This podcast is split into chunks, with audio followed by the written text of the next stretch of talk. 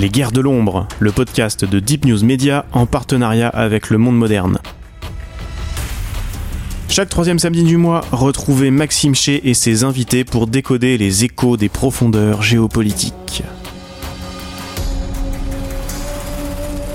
Bonjour à toutes et à tous, bienvenue dans ce nouvel épisode des podcasts du monde moderne. Un nouveau podcast, cette fois-ci en partenariat avec Deep News Media et le journaliste Maxime Chay, qui est euh, spécialiste euh, des affaires internationales, euh, géopolitiques, et qui va, au cours de, ce podcast, nous décrypter les stratégies des uns et des autres dans des régions où c'est à peu près tout le temps la guerre, pour le pétrole ou pour autre chose. Bonjour Maxime. Bonjour Alexis. Pour te présenter rapidement à, nos auditeurs, tu es le fondateur de, de Deep News, journaliste indépendant. Est-ce que tu peux nous expliquer ta démarche? Alors ma démarche, elle est, elle est simple, elle se base sur un constat qui est qu'il euh, y a un certain nombre de sujets euh, qui sont relatifs à la sécurité nationale, aux affaires militaires, aux questions de défense et de renseignement qui ne sont pas ou peu ou mal traités dans les, médias francophones. par conséquent, moi j'essaie de, combler cette carence avec mes modestes moyens en traitant de sujets qui sont tabous et sensibles euh, comme par exemple euh, les opérations clandestines euh, de la DGSE, comme par exemple les alliances de la France avec les pétromonarchies et donc ce que ça engendre au niveau notamment géopolitique dans des pays comme le Yémen, la Syrie, la Libye, etc. Et par conséquent, j'ai décidé de, créer ce site, qui est un site sur abonnement. Donc évidemment, tous les articles ne sont pas payants, certains sont en accès libre, mais j'encourage tes auditeurs à euh, se rendre sur mon site afin de mieux comprendre euh, ma démarche et euh, les articles et les thèmes que je développe. D'ailleurs, nos auditeurs peuvent retrouver tes articles sur le monde moderne, puisqu'on a un partenariat pour reprendre certains de, ces articles et, et, vous faire envie, parce que c'est vrai que la presse française a du mal à parler euh, de, ce monde-là, euh, le monde du renseignement. Euh, est-ce que tu as eu des, pressions, des, soucis parce que tu fais ce travail-là? Alors étonnamment non, au sens où les pressions s'il y en a, elles sont pas directes.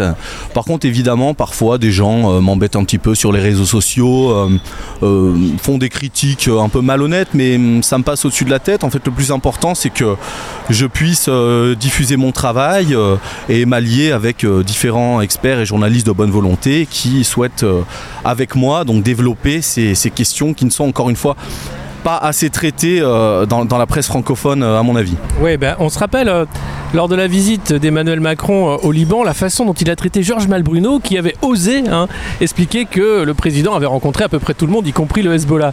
Euh, c'est ça le problème, non, en France? Bah, J'ai été très surpris au sens où euh, déjà Macron a pris un ton paternaliste par rapport à ce grand reporter, hein, qui n'est pas n'importe qui. Je rappelle quand même que Georges Malbruno a une longue carrière et quand même a sorti un certain nombre d'affaires, à mon avis, d'utilité publique. J'ai été surpris également du fait que l'article de Georges Malbruno, à mon sens, ne contenait pas de révélations exceptionnelles.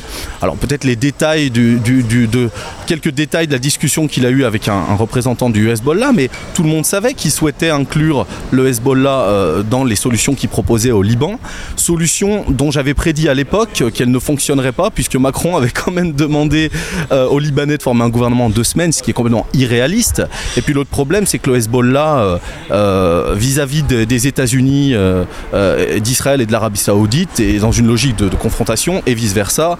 Donc euh, je ne pense pas que euh, l'initiative française puisse aboutir, même si elle est plus réaliste, parce qu'évidemment le Hezbollah est une part intégrante de la vie politique et sociale euh, au Liban, mais des pays comme Israël, l'Allemagne, les États-Unis ou l'Arabie Saoudite considèrent que c'est une organisation terroriste.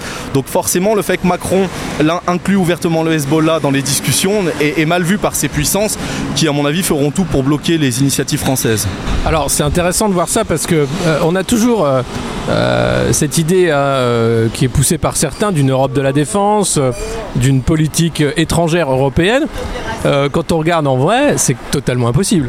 C'est totalement impossible à 27, euh, c'est totalement impossible d'autant plus que les États ont différents intérêts. On, peut penser à l'Allemagne par exemple. la Turquie est en train de monter en puissance, est en train de s'affirmer militairement dans un nombre croissant de pays, ce qui pose problème et pose un, grave risque pour la paix mondiale. néanmoins, la Turquie imite l'interventionnisme occidental depuis ces dernières décennies, premièrement.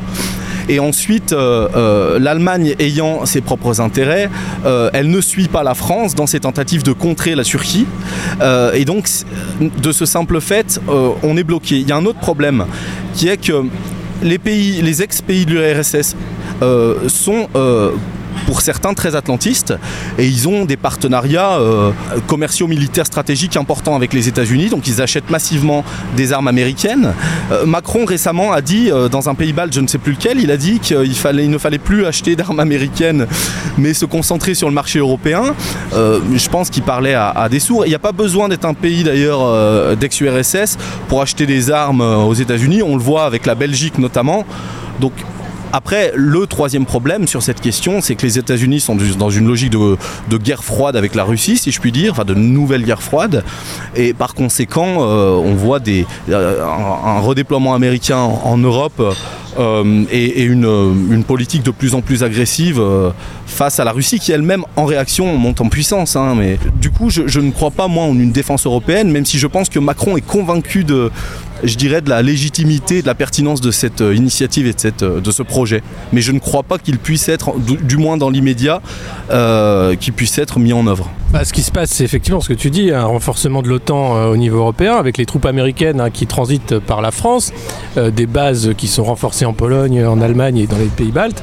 et derrière, ben, toujours l'envie, la vieille vision atlantiste hein, de, remettre un rideau de fer pour, empêcher la Russie de vendre du gaz aux Allemands, ne serait-ce que ça. Mm. Effectivement, on a pu constater euh, dans le sillage de l'affaire Navalny que euh, Merkel a subi des pressions euh, énormes pour stopper ce projet de gazoduc, hein, le Nord Stream 2, notamment du, ces pressions venaient notamment des Verts en Allemagne, mais aussi des pressions évidemment américaines. Il faut savoir que c'est un, projet qui obsède les Américains, qui eux-mêmes ont des intérêts gaziers, c'est-à-dire qu'ils exportent leur, leur gaz, euh, notamment en Allemagne.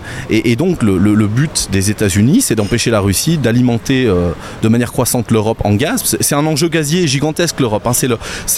il a vocation dans les 20 ans, 20 ans à venir à devenir le plus grand marché mondial.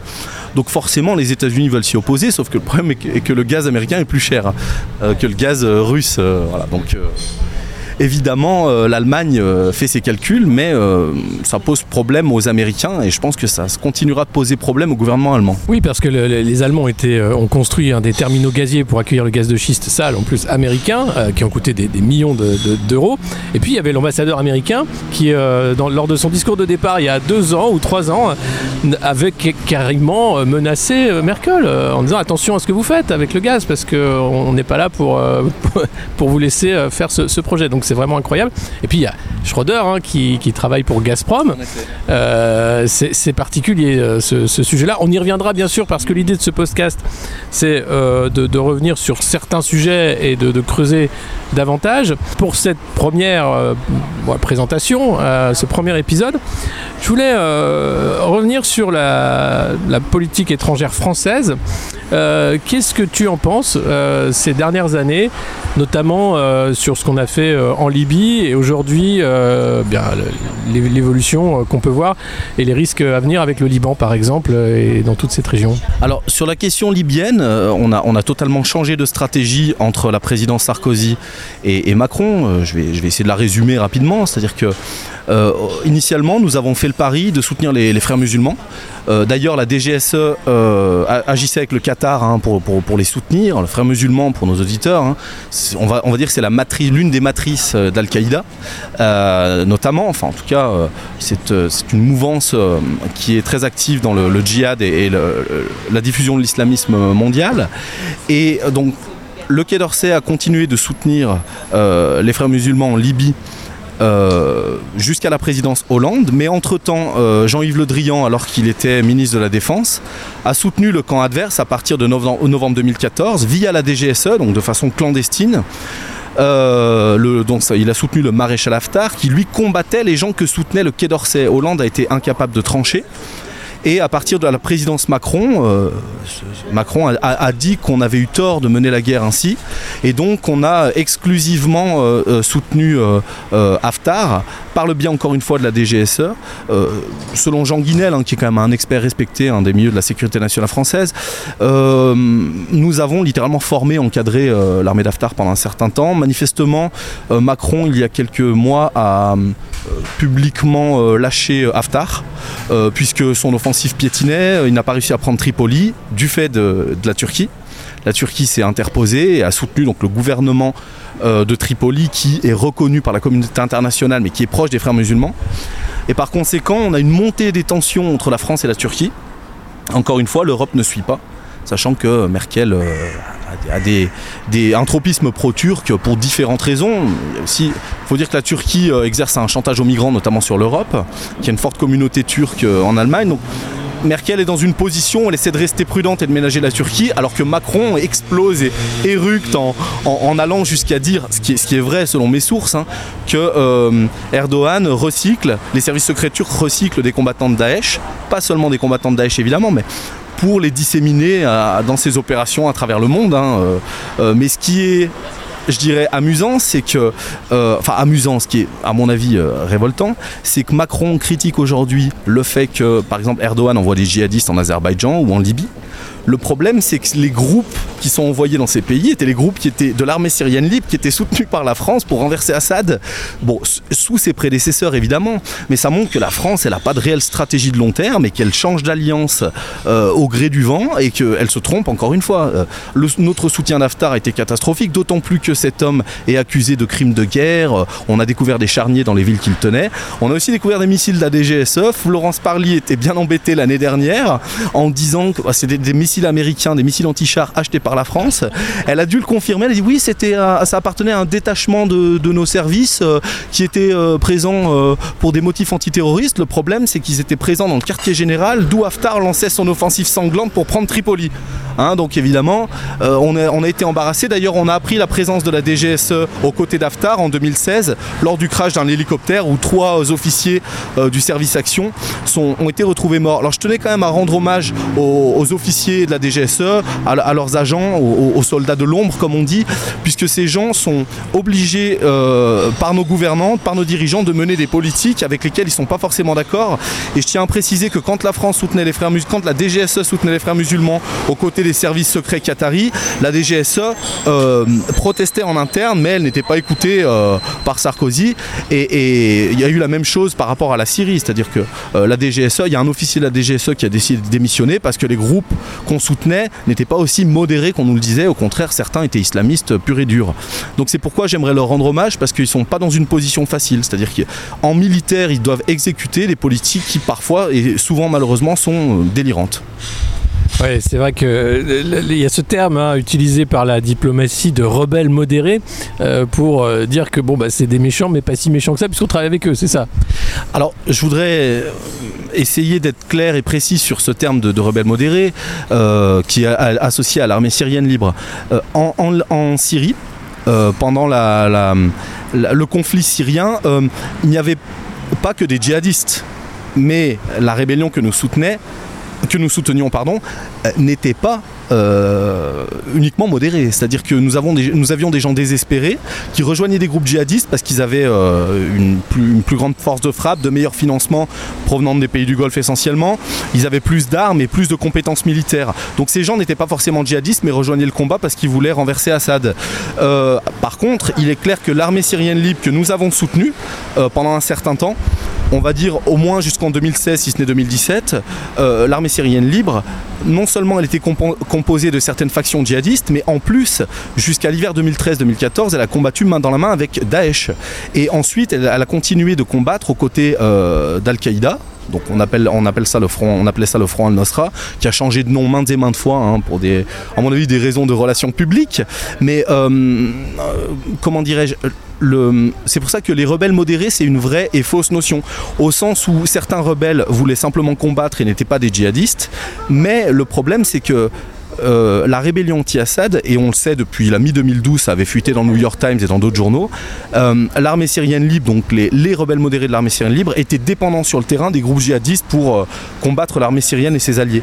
Et la réalité du terrain, du coup, est très différente du mythe d'une rébellion exclusivement modérée qu'on aurait soutenue, qui, selon nos dirigeants, était indépendante des groupes djihadistes, qui était faux en fait. C'est souvent ce qu'on va découvrir au cours de, ce podcast. Merci beaucoup Maxime, c'était euh, une introduction, euh, ma foi, déjà riche sur euh, les sujets que nous allons aborder dans les mois qui viennent. Bien sûr, en fonction de l'actualité, évidemment, on va suivre la- la- l'avancée des, différents théâtres d'opération et des, différents procès aussi, puisqu'il y a des choses en cours. Bah, merci beaucoup Maxime et, à une prochaine fois pour ce podcast qui n'a pas encore de nom. Alors je sais pas, est-ce que tu as une idée de nom?